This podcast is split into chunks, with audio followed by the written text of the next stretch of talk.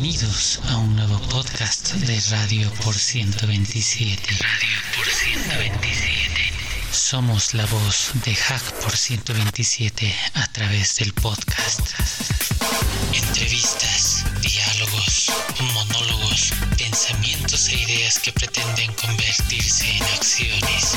Una información honesta, sincera y transparente, sin más ánimo que estimular el debate y el pensamiento crítico. Una radio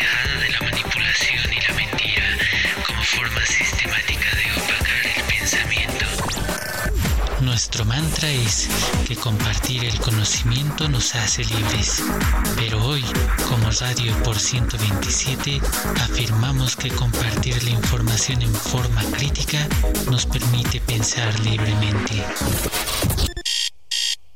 Hacemos la siguiente advertencia para deslindar responsabilidades. Todo lo expuesto en este espacio sonoro es responsabilidad única y exclusiva de los ponentes y bajo ningún concepto representa a los distintos colectivos Hack por 127. Así, sin más vueltas, damos paso a nuestro podcast de hoy. Que lo disfruten y diviértanse tanto como sea posible. Buenas tardes, eh, Jaque Escuchas, buenas tardes, irreverentes, eh, a un nuevo programa de radio por 127, en este caso es Tecnología e Incertidumbre, un programa que presentan Eduardo Fornia, José Luis Esteban Aparicio y mi persona, un programa quincenal sobre distintos y diversos temas tecnológicos que son de interés, en el cual podemos aportar ideas, podemos aportar información y quizás sería importante que más adelante hubiera una suerte de aporte de la gente, de preguntas o alguien que quiera participar en un programa completo o en una parte del programa para decir algo. Esto es bien abierto y bien democrático y bien libre en ese sentido. Hoy en este segundo episodio de tecnología e incertidumbre vamos a continuar con el tema robótica del cual se trató nuestro primer episodio. Así que antes que nada, buenas tardes eh, José Luis, buenas tardes eh, Eduardo. Hola, Les paso para que saluden, luego vuelven a mí y comenzamos, ¿de acuerdo? Que- Nada más, buenas tardes. Un saludo a todos, gracias por estar ahí, escucharnos un- una vez más y esperemos que, bueno, pues que sea tan eh, lo más entretenido posible y lo más dinámico posible, ¿no, Daniel? Esto siempre va a ser divertido, ¿no? Porque hablar de robot y de algo, algo más que vamos a hablar hoy siempre es divertido, ¿no? Yo digo, no hay mejor cosa cuando a la mente se le quitan la- los arreos, las leash, ¿no? Lo, lo- lo que la controla, que la mente puede volar, eso es muy importante. Así que, bueno, vamos a comenzar hablando de las tres leyes de Asimov y del programa de verificación de Turing y luego pasaremos, bueno, ya cuando pasemos lo vamos a decir, vamos a mantener un poquito el suspenso. Vamos a empezar hablando de las tres leyes de Isaac Asimov sobre la robótica. Yo primero los voy a leer, las voy a leer, perdón, y mis compañeros van a comenzar a, a opinar sobre cada una de ellas, sobre todas o lo que sea. Primera ley, un robot no hará daño a un ser humano ni por inacción permitirá que un ser humano sufra daño. Segunda ley, un robot debe cumplir las órdenes dadas por los seres humanos a excepción de aquellas que entren en conflicto con la primera ley. Tercera ley, un robot debe proteger su propia existencia en la medida en que esta protección no entre en conflicto con la primera o con la segunda ley. Son las tres leyes de Asimov acerca de la robot. Vamos a empezar ahí, José Luis, ¿qué te parece? Muy bien, las leyes de Asimov son y serán muy interesantes para plantear dilemas en el mundo de la ciencia ficción, incluso puede ir un poco más allá de la ciencia ficción, dilemas lógicos de qué puede ocurrir en, en diferentes entornos. Estas leyes evidentemente están diseñadas para, para que los robots sean seguros, para que no ocurra una cosa como la que ocurrió en Matrix y que los robots y esta inteligencia artificial pues estén al servicio de las personas y no haya un miedo a, a estos robots, que es algo que se trata bastante en las eh, historias de Isaac Asimov, ¿no? La reticencia de la gente eh, hacia los robots eh, por el miedo de qué puede ocurrir y tal. Con estas leyes se trata de dar un marco eh, de seguridad que parece un poco un marco legal. El problema que hay con, con estas leyes es que no son de implementación directa en un sistema algorítmico matemático lógico. O sea, si tú coges unas reglas lógicas, si ocurre esto, entonces esto, da la impresión de que tiene una estructura lógica. Bueno, de hecho la tienen, pero no es una estructura autocontenida lógica, ¿no? Cuando tú programas un ordenador, en, programación clásica, tienes que definir qué es lo que ocurre con los datos de entrada, se producen estos datos de salida, no hay ninguna posibilidad de ambigüedad. Todo es autocontenido y completo. En las leyes de Asimov esto no ocurre. Estas leyes parecen más un marco jurídico de, de unas leyes a seres humanos en las que se le dice a un ser humano no puedes conducir borracho. ¿Cómo funciona el no puedes conducir borracho en el caso de los humanos? Pues se trata de educar, que la gente sea consciente de que si conduces borracho pues es negativo para ti y para el conjunto y en caso de que te saltes la ley y te pillen pues tienes unas sanciones, ¿no? Tienes un doble factor para reducir el evitar que, que incumplas las leyes. En un robot, como es una máquina eh, y tal y como se plantea en el escenario de Asimov, son unas leyes imposibles de no cumplir para los robots. El problema es que no es fácil porque, insisto, no es, no son unas, no son unas leyes lógico-matemáticas completas, no es tan fácil programar un robot para que las cumpla, porque son leyes que tienen ambigüedades. Eh, un robot no hará daño a un ser humano. ¿Qué es hacer daño a un ser humano? Un robot debe de cumplir las órdenes dadas por seres humanos, excepto cuando caen en conflicto con la primera ley. Eso no es fácilmente programable, no es una información autocompleta. Entonces, insisto que estas leyes, en el caso de, de que en un futuro se puedan aplicar, no sé muy bien cómo encajarían y cómo se aplicarían, porque si tenemos una inteligencia artificial que es capaz de procesar estas leyes tal y como las planteamos, sin, sin ser una información lógico-matemática completa, pues es posible que eso mismo dé agujeros para que no sean cumplidos, ¿no? Parece que la forma de programar estas leyes sería sugerir que las cumplan, no forzar que las cumplan, ¿no? No sé cómo lo veis, Eduardo. Hombre, pues yo estoy muy de acuerdo contigo, ¿no? Digamos, vamos a decirlo así un poco, poco vasto, no computable. Es, es un tipo de ley no computable, ¿no? Quiero decir, que las veo, yo creo que Asimov era muy futurista en esto, porque para que una máquina tenga concepto, como tú bien has dicho, ¿no? No hacer daño a un ser humano, eh, tiene que ser consciente de su existencia, de la existencia del ser humano, de sus debilidades eh, y, de lo que puede suponer hacer daño, porque ¿de qué tipo de daño habla? ¿Físico? ¿Psicológico? Eh, una unas palabras pueden herir sentimientos, ¿no? Eh, no sé, eh, si las aplicáis, son, son, para mí, estaba pensando, si me ha ocurrido así tonto, tonto, tonto, que es más aplicable a un, a un perro adiestrado. Un perro no hace daño a un ser humano, ni permite que se le haga daño, siempre se pone, sobre todo, a veces se va con los niños, ¿no? Se pone campeón delante de un niño, ¿no? Y, y, y protege su propia vida, y no entra en conflicto con la primera ni con la segunda ley, o sea, es, es, es más, lo que quiero decir es que es más propio estas leyes de una conciencia, de alguien con conciencia de sí mismo, yo existo, me protejo, como dice la tercera ley, siempre y cuando no haga daño a un tercero, ¿no? En este caso, un ser humano, ¿no? Y tengo que tener conciencia de, que existe, de, que esos posibles daños, por, por por orden, etcétera, ¿no? Y además, yo creo que, como bien has dicho, hablando de ciencia ficción, y, y aquello de que las leyes están para no cumplirse, es con lo que futuriza desde Odisea 2001 hasta Terminator, ¿no? Es que son máquinas eh, que se saltan estas leyes a, a, la torera, pero para mí eso es más aplicable a un, a un animal de compañía que al fin y al cabo sí tiene una conciencia de sí mismo y de los demás, o sea, de algo con una inteligencia más, más allá de lo que quizá pueda proporcionar hoy por hoy. Eh, vamos a decir, la inteligencia artificial, ¿no? O por lo menos que la inteligencia, esa inteligencia artificial no está, bueno, eh, se lo tiene que currar, ¿no? Para alcanzar ese tipo de, de conciencia de quién soy yo como máquina, quién eres tú como persona y, mis obligaciones para ti, ¿no? Y evidentemente no transgredir esa ley, ¿no? Que es la especulación de siempre. Yo justo cuando leía estas leyes eh, se me ocurrió sustituir algo, ¿no? Entonces yo decía, un esclavo no hará daño a su amo ni por inacción permitirá que un amo sufra daño. Un esclavo debe cumplir las órdenes dadas por los amos, a excepción de aquellas que entren en conflictos con la primera ley. Un esclavo debe proteger su propia existencia en la medida en que esta protección no entre en conflicto con la primera o la segunda ley. Para mí es algo eh, que lo único que quiere garantizar es la hegemonía del ser humano. Es, limitativa, así como le aplicas a una mascota, a un perro, le aplicas a un esclavo en una plantación de Estados Unidos, por ejemplo en la época del algodonal, previo a la, a la, guerra civil, estas leyes encajaban perfectamente. Eran, sustituyéndole los nombres eh, que utilizamos, eran leyes extraordinarias y garantizan la hegemonía, pero creo que todo lo que es la robótica, la inteligencia artificial, las redes neuronales y la posibilidad de evolución y desarrollo de eso, que como siempre, como bien siempre dice José Luis, puede ser o no, precisamente no pasan por esto, porque esto sería limitativo. No serían ni siquiera robots, serían meramente máquinas, absolutamente máquinas y están hechas para garantizar la hegemonía de alguien sobre alguien, de alguien sobre una mascota, de alguien sobre un otro ser humano que se considera esclavo. No sé cómo. La idea es, esa. Eh, Isaac Asimov ya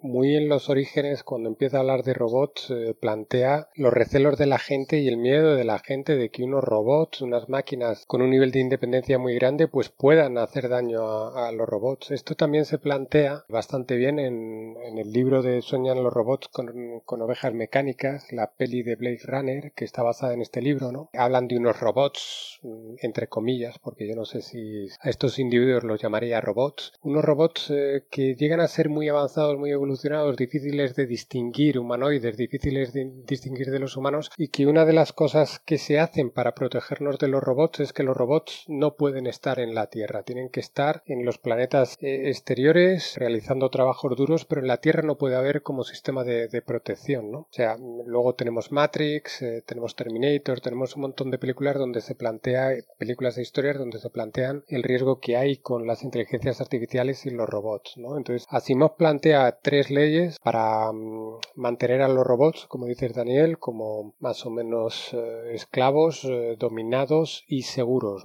El objetivo que plantea Asimov continuamente en sus historias es que la fábrica de, robots, dar la seguridad y la confianza a la gente para que compre sus robots. El problema que tienen las leyes es que eh, son interpretables, porque no tiene conceptos autocontenidos, no están autocontenidas y son interpretables. El que sean interpretables, Asimov a lo largo del desarrollo de todas sus, historias, llega a introducir una cuarta ley que es la ley cero, ¿no? que eh, poniendo a los robots en determinados dilemas llega a la conclusión de que es necesaria una ley adicional que es la ley cero, que es la ley más importante, va incluso eh, por delante de, la primera ley. Y luego, pues en la serie de, la fundación nos encontramos a R. Daniel Que se encuentra con, con una situación muy compleja que no sabe cómo resolver y ya no habla eh, en estas leyes el planteamiento original era hacer daño a un ser humano. Habla de individualidad, pero con el desarrollo Asimov al final pone a los robots en una situación de mucho poder. Los robots quieren ayudar a, los seres humanos, pero no al ser humano individual, sino a la globalidad. Y algunos robots llegan a tomar decisiones en sus historias de es mejor dañar a,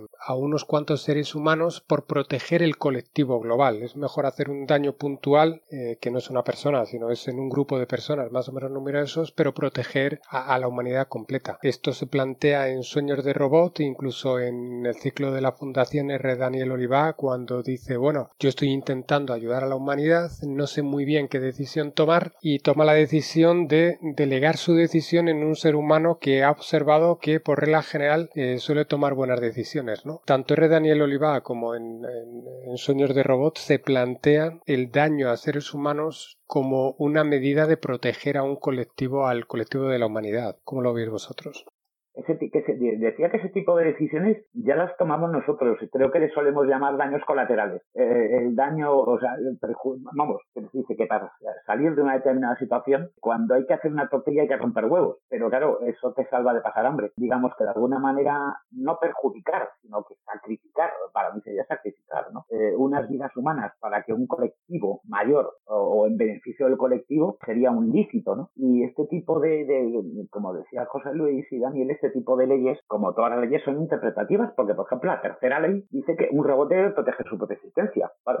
Como, digamos que es como nosotros, ¿no? Nosotros, nuestro instinto básico, eh, nuestro cerebro más primitivo, ¿no? Nuestro cerebro reptiliano, es el que nos, eh, nos permite seguir vivos, sobrevivir a ciertas circunstancias, ¿no? Mantenernos alerta a ciertos peligros para sobrevivir. Pero implicaría, claro, que implicaría protege siempre y cuando no entre en conflicto con la primera y segunda ley. O sea que está induciendo al robot en caso de que en su protección, su propia existencia, eh, implique un daño para un ser humano le está empujando a un suicidio. Es una, digamos, es una cosa curiosísima, ¿no? Creo que eh, hay algún ejemplo peliculero de, este tipo de cosas, ¿no? Alguien que se, o sea, digamos, una máquina que se suicida para favorecer la, la, la, supervivencia de, de, un humano, ¿no? Eh, creo que, pues eso es, es, todo muy interpretativo y muy futurista y no creo que de momento eh, tengamos una aplicación, vamos a decir, formal, seria, objetiva y no subjetiva realista, una, una aproximación, porque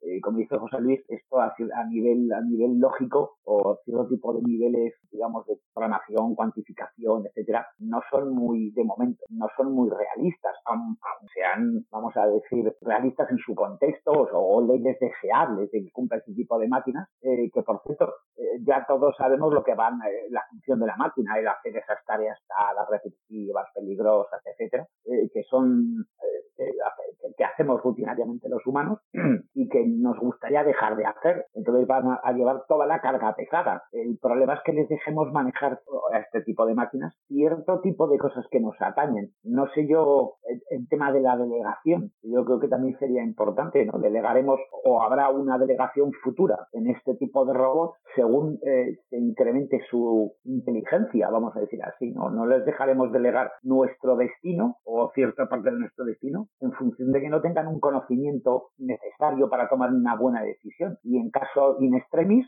dejarán decir a un humano, decidirán ellos, es otro, otra incertidumbre, ¿no? Yo pienso que estas, estas tres leyes, además de ser interpretables, son tres leyes que lo que intentan es asegurar la hegemonía del ser humano, en este caso el ser humano, en otro caso sería el amo blanco, en otro caso sería el amo tal y cual. Son leyes que garantizan hegemonías. Creo que cuando nosotros hablamos del desarrollo de la robótica e inteligencia artificial, estamos hablando de otras perspectivas, no de crear esclavos. Por otro lado, el ser humano siempre tiende a dejar de hacer tareas pesadas, ¿verdad? Y para dejar de hacer las tareas pesadas o las menos calificadas, tú tratas de tener dinero. Si tú tienes dinero, pues la basura la recogerá otro tío, eh, las calles las limpia otra persona, ¿me entiendes? Minas trabajan mineros que no trabajan ahí porque tengan fortuna y dinero, trabajan porque necesitan trabajar. Pero a mí no se me ocurre que Elon Musk vaya a una mina con una piqueta a trabajar en una mina, por ejemplo, en una mina de carbón, o Bill Gates o Jeff Bezos. Yo creo que el ser humano siempre ha tratado de hacer que el trabajo sucio lo haga otro, o los inmigrantes, o estos o aquellos. Entonces, creo que el, hecho de, de tratar de visualizar o ver un sentido a una robótica inteligente, a un robot inteligente, que lo veo más como un par nuestro, como alguien que está a nuestro nivel y hasta quizás sea más inteligente que nosotros, y juegue mejor al ajedrez y juegue mejor al Go y, haga mil cosas mejor que nosotros, creo de que estas leyes no interpretan esa visión de una robótica que apunta hacia hacia otras cuestiones, que no es solamente sacar al hombre de los trabajos pesados. El amo del algodonal no tenía que ir abajo del sol a recoger algodón, él estaba tomando limonada en su casa grande con techos altos y fresco. No necesitó un robot que haga eso. No necesitó esperar a los robots. Yo creo que nosotros pensamos en robótica e inteligencia artificial con otras perspectivas, más que alivianar trabajos que ya los que la humanidad ya los ha alivianado generando una división del trabajo y punto. No sé si vamos a seguir eh, sobre este tema. Eh, no sé, José Luis, si tú quieres hablar de lo que es la parte de Turing. sí. Un par de detalles sobre lo que hemos hablado. Comentas mucho que se trata de que los robots sean sometidos, esclavos y tal. Por supuesto, se trata de que eh, sean máquinas seguras y que sean máquinas para uso, mm, como tú dices, tareas repetitivas, tareas que no queremos, tareas peligrosas, tareas tal, ¿no? Ese es el primer objetivo, luego sí se podrían ver como, como que se busca que, que sean esclavos, ¿no? Luego se ha comentado también sobre que un sacrificio puntual puede ser necesario, efectos colaterales, eh, necesario para un bien común y tal. Eso es peligrosísimo, esa reflexión es muy peligrosa, ¿no? Si una máquina tuviera la capacidad de tomar esas decisiones, pues no sabemos qué, qué decisiones podría tomar, ¿no?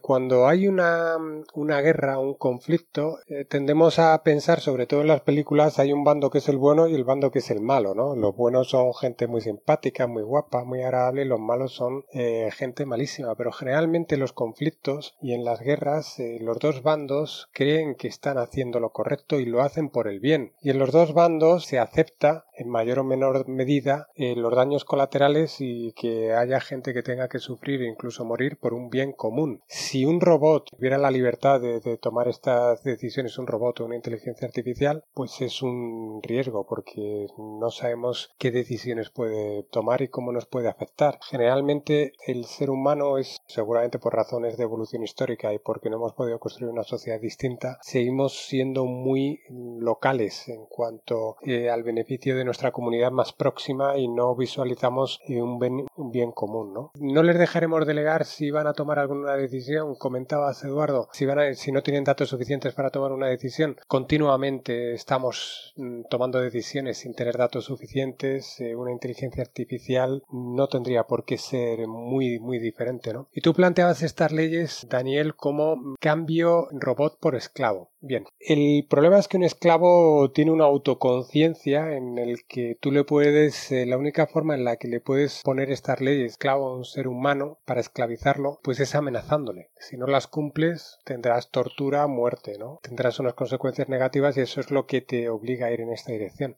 Pero hay otra forma también de intentar plantear estas leyes de, forma que es un poco lo que pretendía hacer Asimov. Un robot no va a cumplir las leyes porque si no piensa que, lo van a desconectar, porque de hecho la última ley permitiría, como comentaba Eduardo, el, suicidio eh, antes que, provocar un daño, ¿no? Que eso es algo que en un esclavo es un poco, no lo visualizo, ¿no? Un esclavo diciendo, no, bueno, a mí que me maten primero antes que mi amo, le voy a defender, eh, aunque esto suponga un perjuicio para mí muy serio, o, que pierda la vida, ¿no? Pero hay otra forma de, visualizarlo que sería más claro, ¿no? Que es algo que muchas veces solemos llamar o es un efecto relacionado con el amor, ¿no? El amor que tiene, por ejemplo, pues una madre con los hijos, una madre de, de, un ave o una madre, una osa madre que, llega a situaciones que ponen en peligro su vida, pero que lo hacen porque quieren proteger a su hijo, ¿no? ¿No encajaría esto un poco con las leyes de Asimov? ¿No sería el crear las leyes de Asimov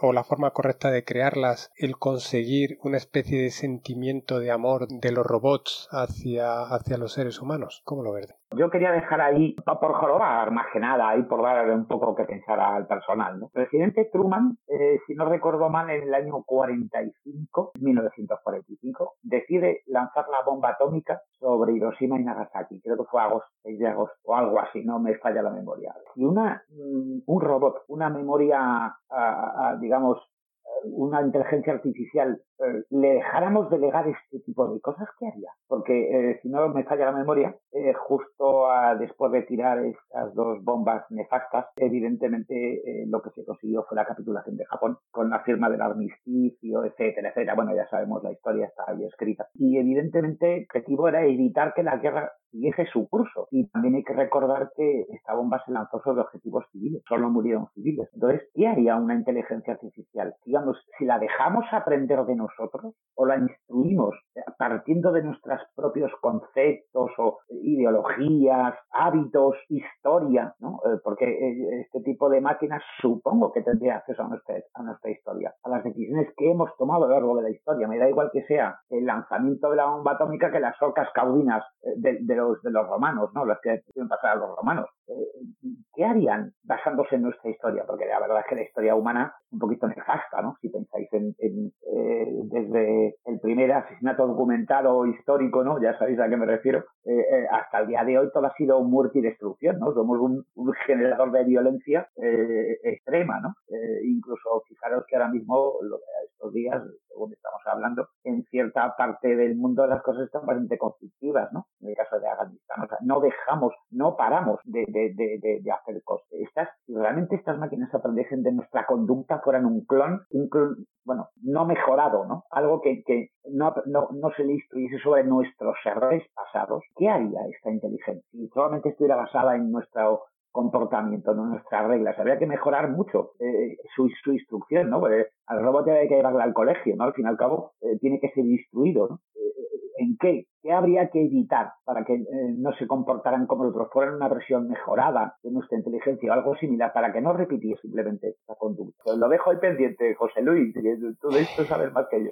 En, en, cuanto a seguir nuestras reglas, que aprendan de, lo que hemos hecho nosotros, que sean un clon, que se parezcan muchísimo, no tengo muy claro que es, es, lo que hemos hablado en diferentes ocasiones. Probablemente la inteligencia artificial tendrá algunas similitudes con nuestra inteligencia, pero en otras cosas será muy diferente. De hecho, Podríamos incluso pensar que los ordenadores actual eh, tienen un cierto tipo de inteligencia, como habíamos comentado en, en otra ocasión, porque son capaces de realizar tareas al algorítmicas y lógicas eh, que hasta que no se se implementaron automáticamente en, en, los ordenadores eran dominio exclusivo de, de los seres humanos. ¿no? Una inteligencia eh, que, que, pueda tomar un cierto tipo de autoconciencia, reflexionar y tomar decisiones de este tipo, no creo que, que vaya a ser igual que nosotros. Y de hecho, si queremos una inteligencia que sea igual que nosotros, no hace falta inventar nada porque ya, ya lo tenemos. ¿no? Lo más probable es que sea distinto. ¿Qué decisiones podría tomar en, em, en el caso, por ejemplo, si se encuentra en un dilema como la guerra, la Segunda Guerra Mundial, Estados Unidos, Japón y tal? Hombre, lo que a mí me gustaría es que estuviera en un nivel superior. No los Estados Unidos son los buenos, los japoneses son los malos, o los japoneses son los buenos y Estados Unidos son los, son los malos, ¿no? Que, que esté en un nivel superior. ¿Por qué se lanzó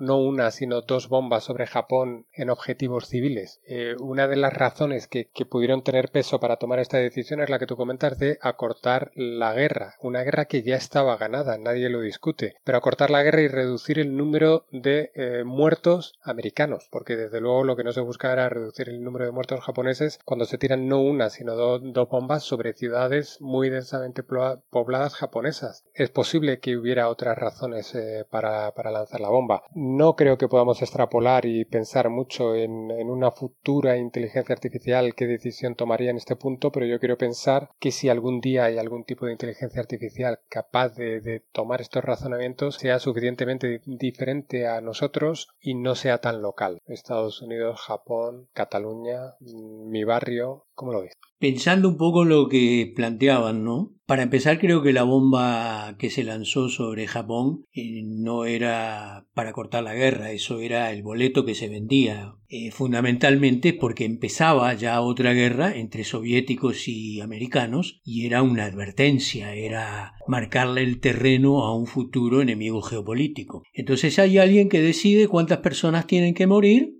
para una ventaja geoestratégica o para, para lo que sea. O aún, si se quieren ahorrar vidas, quién es alguien para decidir quiénes van a morir en lugares de quién. Yo creo que si desarrollamos una inteligencia artificial, si se desarrolla una inteligencia artificial, no es para que tome esas medidas que para mí son de ignorancia artificial. Las guerras están basadas en intereses, no en sentimientos, en la genética del ser humano, en la, en la parte reptiliana. Señores, las guerras se hacen para ganar dinero. Hay alguien que gana dinero en cada guerra, vendiendo armas, vendiendo aquello, haciendo políticas extractivas, sacando oro, sacando drogas, lo que sea. Entonces creo que si hay una inteligencia artificial, no va a tomar decisiones tan estúpidas como esas, que son parte de la ignorancia artificial no de la inteligencia artificial. Entonces creo que tenemos que tener otra perspectiva, no creer que la inteligencia artificial se va a desarrollar bajo nuestro control, porque eso no es cierto. Eso en algún momento va a tener dinámica propia. Es como cuando tú educas un hijo. Tú educas un hijo y los primeros años de infancia y hasta de adolescencia, él vive pendiente de ti y tus decisiones, pero luego no. Tú no puedes pretender que, que, siendo adulto él siga teniendo que consultarte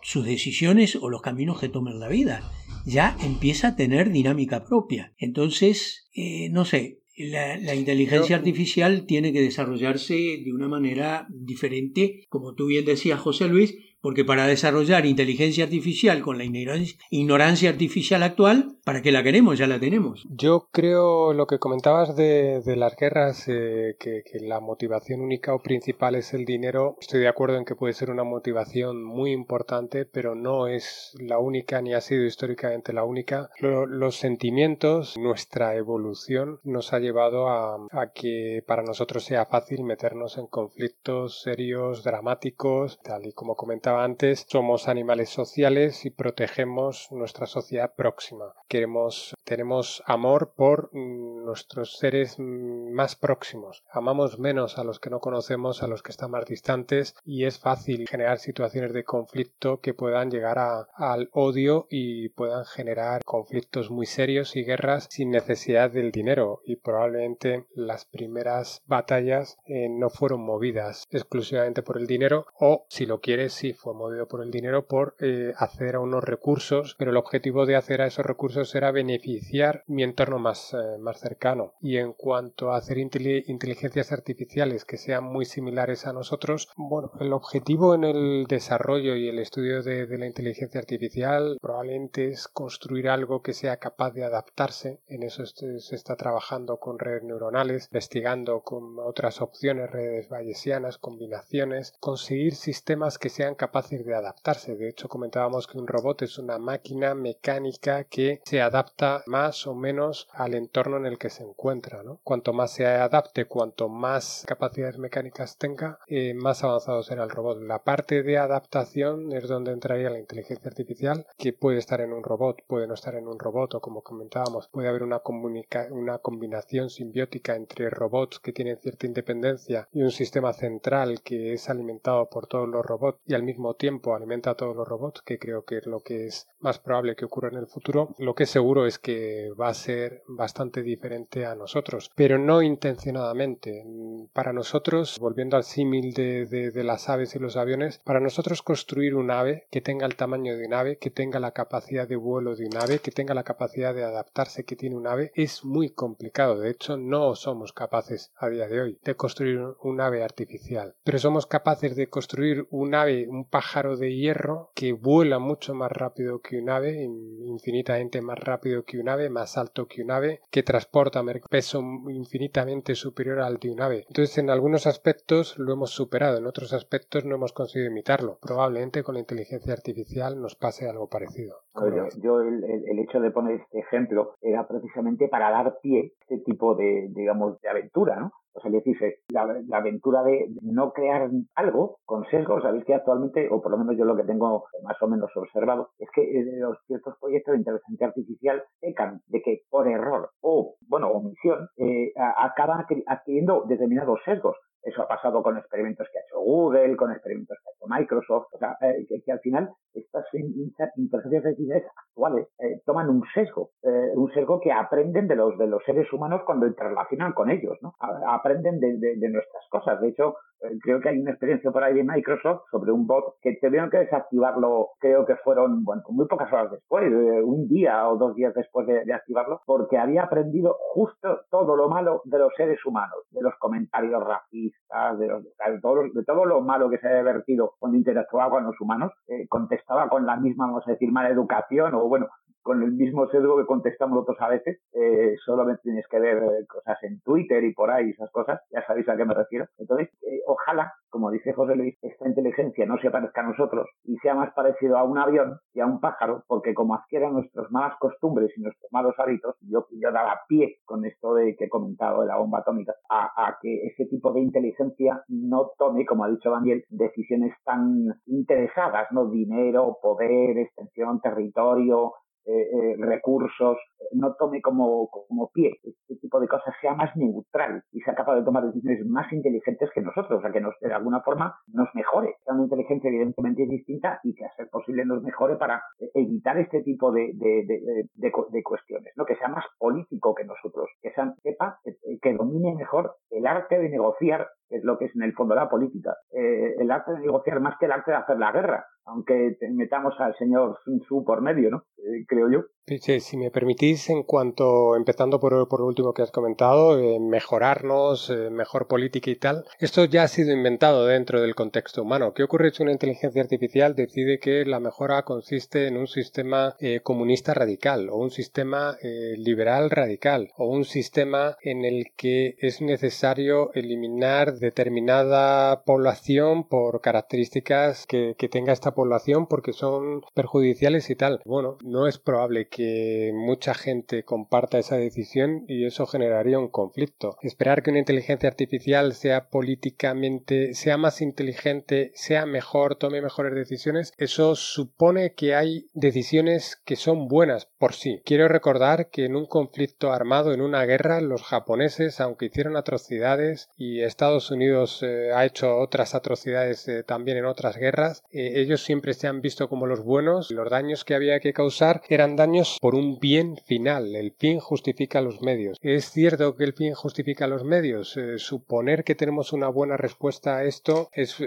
suponer mucho, no, no está muy claro. En cuanto al bot que comentas que aprendió todo lo malo, que lo tuvieron que desactivar, yo no creo que sea extrapolable a una inteligencia artificial avanzada, una inteligencia artificial porque este bot em, básicamente no tenía conciencia de nada de lo que decía, no sabía si lo que decía era negativo, era positivo, no, no, no entendía lo que decía. Era un bot que había sido entrenado con todo un montón de conversaciones eh, que había en el mundo y era más un loro que una inteligencia artificial. No, no entendía nada de, lo que estaba haciendo ni tenía un objetivo claro. ¿no? Eh, crear una inteligencia artificial que, que tenga nuestros sesgos y tal, eso también es, suponer que mm, la inteligencia artificial o lo que se, está tratando de conseguir es una máquina o sistemas eh, que se adapten más que eh, nosotros le digamos lo que tiene que hacer. Eh, los ordenadores ya son máquinas extraordinarias para que les digamos lo que tienen que hacer con unos determinados parámetros y contextos y lo hagan con precisión, de forma determinista, repetitiva y sin cansarse. Lo que se busca con la inteligencia artificial es que no tengamos que decirles de forma completa lo que hay que decir en determinados contextos porque hay muchos problemas que no son solucionables diciéndoles detalladamente qué, qué tienen que hacer. Ahora hay diferentes niveles de inteligencia artificial o bueno, a la inteligencia artificial se, se llama muchas cosas. Si una inteligencia artificial es reconocer eh, escritura manual o reconocer caras de,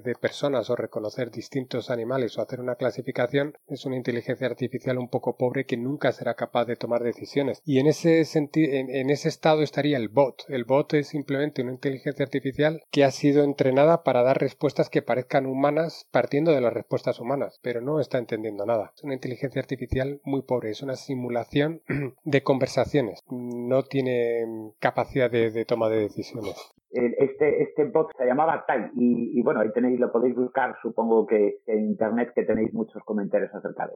Yo quería aprovechar porque ya estamos en 45 minutos, así que vamos a hacer una... Voy a tirar esta piedra a ver qué pasa y hacemos una ronda rápida y bueno, el resto quedará para lo que viene. El otro día me imaginaba, así como en algún momento dado de la historia, que estudia fundamentalmente la, antropología, ¿no? Coexistieron el, el Homo sapiens con el, los neandertales, que son homínidos que tenían capacidad cerebral, organizativa, social, etcétera, etcétera, que eran muy parecidos, aunque tenían diferencias, algunos genética, de capacidad craneal, etcétera, etcétera, etcétera. Hay mucha discusión entre antropólogos y arqueólogos quiénes eran más hábiles o no más hábiles, y luego hay finalmente un juzgamiento que proviene a decir, bueno, si los neandertales desaparecieron eran porque no eran los mejores, pero no creo que esa sea una respuesta muy, muy adecuada, ¿no? Hoy tenemos los robots, look que son máquinas que tienen computadoras en sus cabezas y que están asistidas por inteligencia artificial, redes neuronales, capacidades de autoaprendizaje y que pueden ser eh, totalmente autónomos, totalmente y mucho más perfectos que el hombre, que aún está muy embebido por la ignorancia artificial, para tomar decisiones. Pero también aparece, yo no sé si vamos a llamarlo al robot el,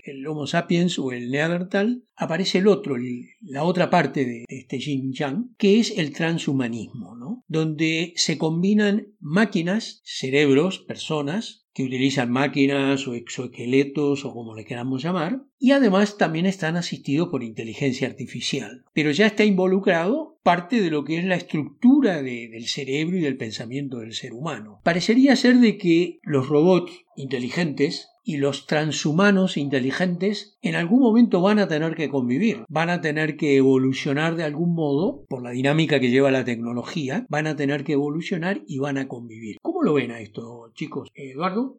Pues eh, bueno, a mí me gusta, me gustaría recordar que este, el transhumanismo eh, tiene un símbolo, un logotipo muy curioso que es H, un H y un, símbolo más, H plus, algo así como un, bueno, es un movimiento cultural, intelectual y de alguna manera este transhumanismo, que por cierto es un poco, la idea es un poco antigua, hay incluso que la, algún politólogo estadounidense la ha calificado como la idea más peligrosa del mundo. yo creo que si adaptamos, no sé, creo que, el ser humano tiene que eh, también evolucionar, no sé si a través de la tecnología, solo la tecnología, ahora están los Juegos Paralímpicos, eh, han comenzado hace poco, hay muchas personas que usan prótesis, que usan cosas que de alguna forma igualan, digamos, el comportamiento humano e incluso lo superan. Eh, son transhumanos, como tú has dicho al principio, vamos a ser los neandertales, o somos los neandertales de, un futuro próximo, donde este transhumanismo nos supere nos veamos, digamos, sobrepasados por un human plus, un humano más allá de nuestras posibilidades actuales, eh, intelectuales y físicas, porque ahí eh, la medicina está ahí, está pegando fuerte, quiero decir, eh, succión de miembros, en algunos casos mejorados, prótesis de todo tipo, o sea, de alguna forma también contribuye, ¿no?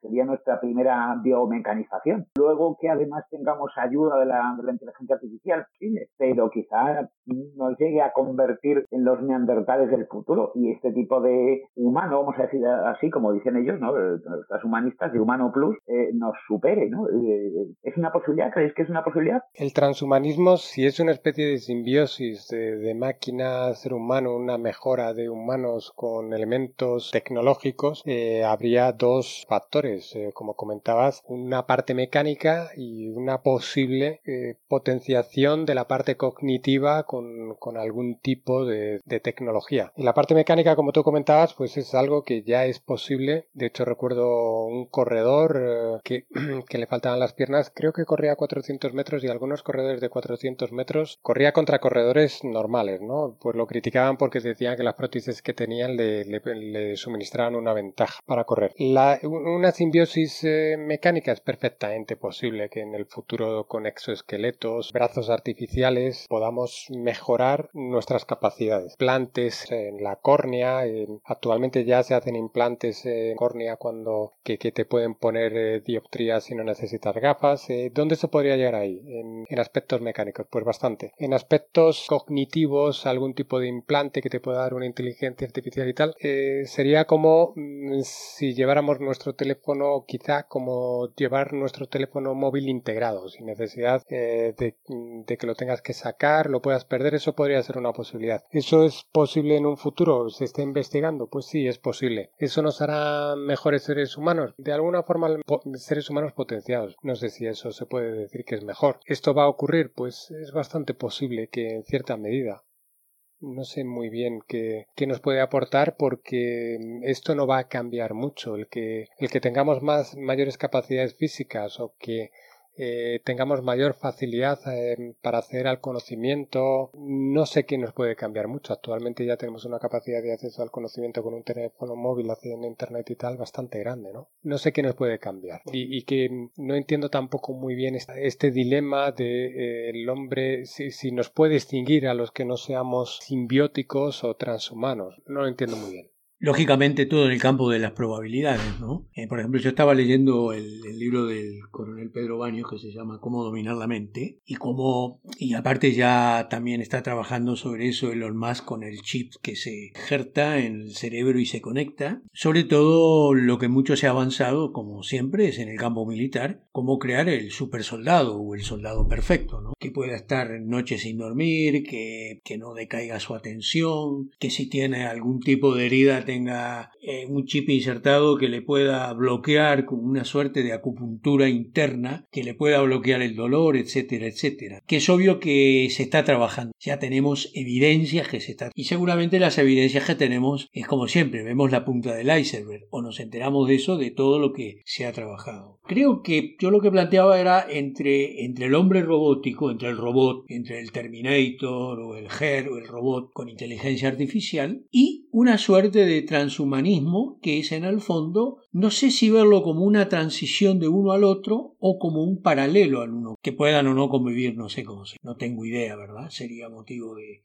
que alguna novela de ciencia ficción, ¿verdad? Los transhumanos contra los los robots, ¿no? Algo así como, ¿se acuerdan en aquellas películas de los, de los lobisones contra los vampiros, ¿no? Los, hasta que salió el híbrido que era el licano y que resumía las dos cosas. No tengo mucha idea, pero sé que en ambas cosas se está trabajando, que nos enteramos mucho menos de las cosas que se han logrado de las que, de las que realmente hay y de las que se están investigando y de que eso va a tener una incidencia en el mundo futuro nuestro. Eso no me cabe duda. Ahora bien, como dice José Luis, ¿cómo, cuándo y de qué manera se dé? Es la gran pregunta, ¿no? La pregunta yo creo que no ya de un millón de dólares, de un millón de bitcoins, por decir algo mucho más, mucho más eh, escandalosamente rico en, en, cuanto a valor. No sé qué piensas tú, Eduardo. Eh, bueno, yo pienso, sí, a mí me parece que de alguna forma, digamos, vamos, se podría dividir todo en dos partes, como siempre, ¿no? El hardware y software. Eh, en cuanto al hardware, estamos, están ahí, ahí, eh, con lo que tú has dicho, ¿no? Eh, mejorando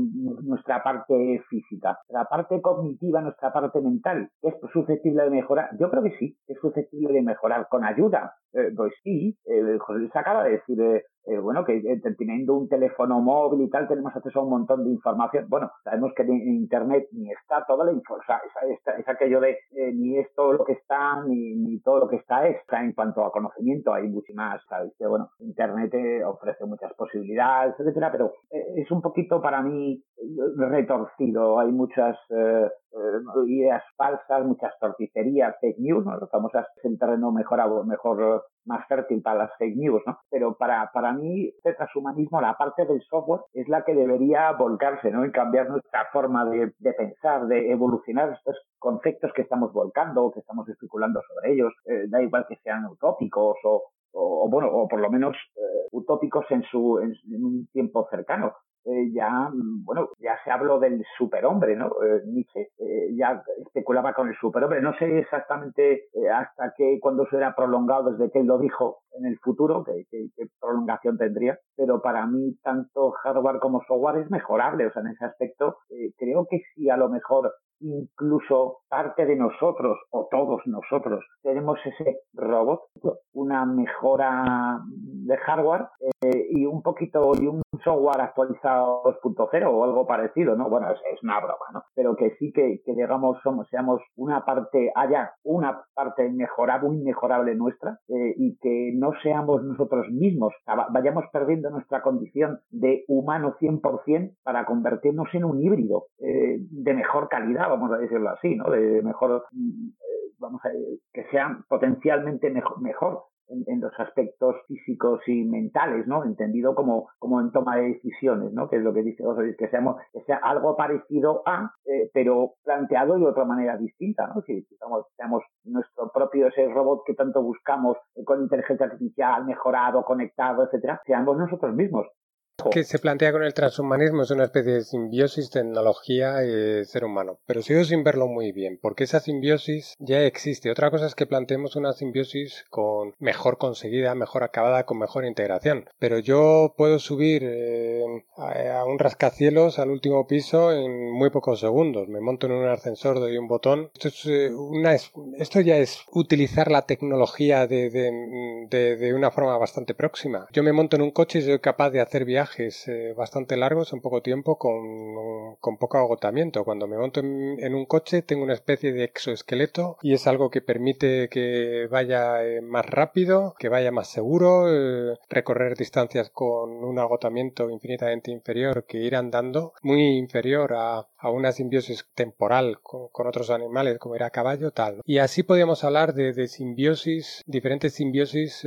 con, con máquinas. Un avión, un coche, una excavadora, eh, para realizar determinados trabajos, eh, pilotar un dron. Todo esto son simbiosis mecánicas. En cuanto a las simbiosis no mecánicas cognitivas, vuelvo a insistir, tenemos un teléfono móvil, tenemos un ordenador. Con el teléfono móvil somos capaces de hacer un montón de información. ¿Que podemos mejorar esta simbiosis? Pues seguro que sí, pero yo no le veo mm, que sea un nuevo tipo de ser humano, una gran revolución. Yo no veo muy bien dónde se quiere llegar con el transhumano, la transhumanidad. No, no entiendo muy bien cuál es el concepto porque se podrá mejorar la integración, pero actualmente ya tenemos una simbiosis con la tecnología. Bueno, actualmente y desde hace muchísimo tiempo, ¿no? Ha consistido, ha consistido en nuestra evolución. ¿Cómo lo ves? Hablas de elementos externos, hablas de un coche, un teléfono móvil, o sea, que es algo externo al ser humano. O sea, que, que, que externo es algo que el ser humano utiliza, una herramienta, vamos. Eh, eh, pero si esa herramienta fuera, estuviera integrada en,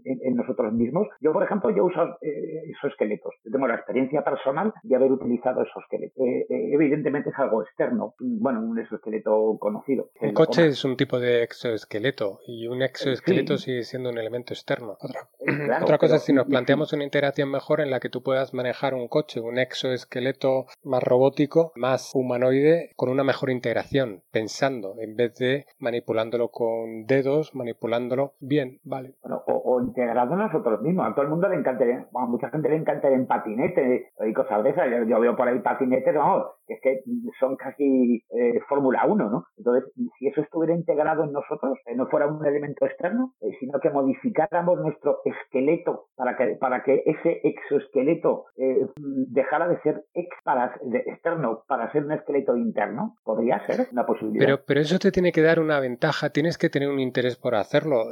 ¿Qué ventaja me da a mí me quiten las piernas y me pongan ruedas respecto a me monto en un coche y manejo un coche? Pues, o me monto en un monopatín y manejo un monopatín. Me incorporo las ruedas cuando necesito y cuando no las necesito no las llevo. Eso actualmente ya es posible. Otra cosa es que hablemos, por ejemplo, de una integración cognitiva en el que yo sea capaz de manejar un monopatín con el pensamiento, manejar un coche con el pensamiento, manejar diferentes máquinas pensando. Bien, eso es una mejor integración. O que yo tenga una ampliación de un implante en la córnea que me permita eh, ver mejor, calcular distancias y tener información que actualmente no tengo. Pero no le veo tanta gracia porque un dispositivo, por ejemplo, como un teléfono móvil, dices, bueno, quiero saber la distancia que hay allí. Me aporta mucho tener una córnea, coger el teléfono y decir, dime cuánta distancia hay hasta allí. Yo veo más, eh, más probable la, la simbiosis temporales.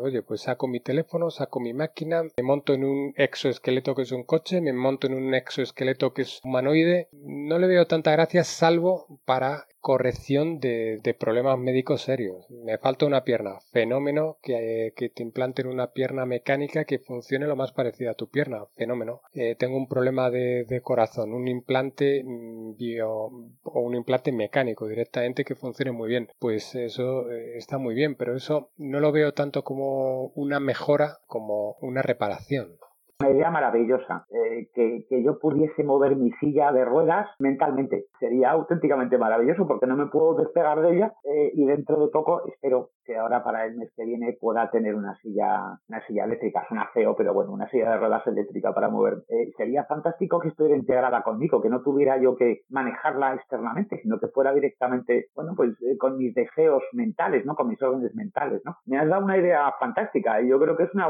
para mí es una integración maravillosa, ¿eh? Hay que verlo también desde muchos prismas, ¿no? A, eso me refería, que probablemente lo que vamos a conseguir son mejores integraciones, mejorar la integración, pero no necesariamente un cambio radical de concepto. Puede ser muy interesante tener una integración mejor, indudablemente. Chicos, ya llevamos 64 minutos, así que vamos cerrando. Creo que quedan temas pendientes. A lo mejor en el próximo episodio podamos tener algún, eh, invitar a alguien que eh, nos aporte también elementos. Y ya lo vamos a ir viendo. Eh, de todas maneras, creo que quedó la gran duda, ¿no? Es cierto, la integración que plantean mucha gente es una integración del cerebro humano con lo que es la inteligencia artificial, ¿no? Porque yo puedo tener un teléfono y puedo consultar un montón de información. El problema es que mi cerebro no la puede procesar. Al actuar acoplados unos con el otro, la inteligencia artificial te aporta una serie de datos finales para tomar decisiones o etcétera.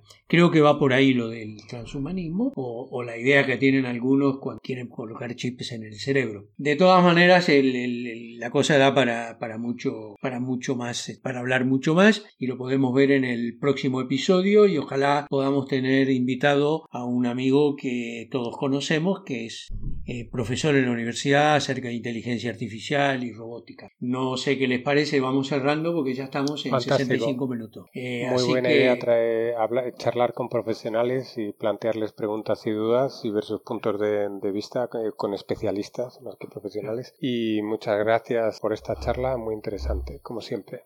Pues igual agradeceros la charla. Espero haber que hayamos despertado esas incertidumbres, ¿no? Que se supone que es lo que tenemos que hacer, ¿no? Y que mucha gente se vea seducida por esto que planteamos, ¿no? Seducida mentalmente, Y que se plantee sus propios eh, retos mentales y sus propias eh, dudas, que es lo que se supone que tenemos que sembrar, ¿no? Pues, eh, muchas gracias a todos y hasta la próxima.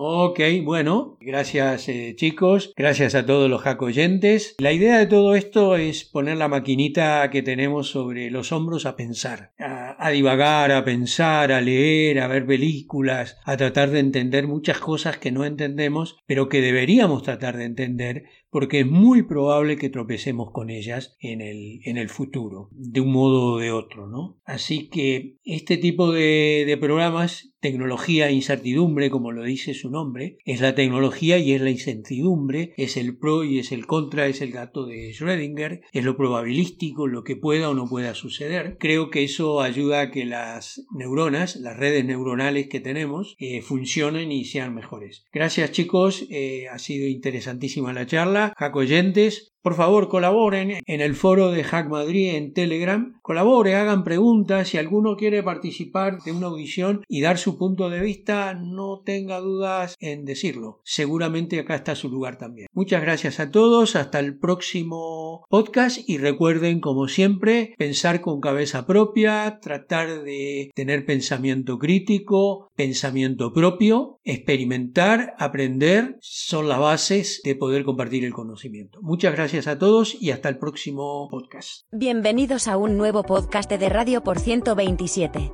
Somos la voz de Hack por 127 a través del podcast. Entrevistas, diálogos, monólogos, pensamientos e ideas que pretenden convertirse en acciones. Una información honesta, sincera y transparente, sin más ánimo que estimular el debate y el pensamiento crítico. Una radio alejada de la manipulación y la mentira, como forma sistémica de opacar el pensamiento. Nuestro mantra es que compartir el conocimiento nos hace libres, pero hoy como Radio por 127 afirmamos que compartir la información en forma crítica nos permite pensar libremente. Hacemos la siguiente advertencia para deslindar responsabilidades. Todo lo expuesto en este espacio sonoro es responsabilidad única y exclusiva de los ponentes y bajo ningún concepto representa a los distintos colectivos Hack por 127. Así, sin más vueltas damos paso a nuestro podcast de hoy, que lo disfrutéis y divertiros tanto como sea posible.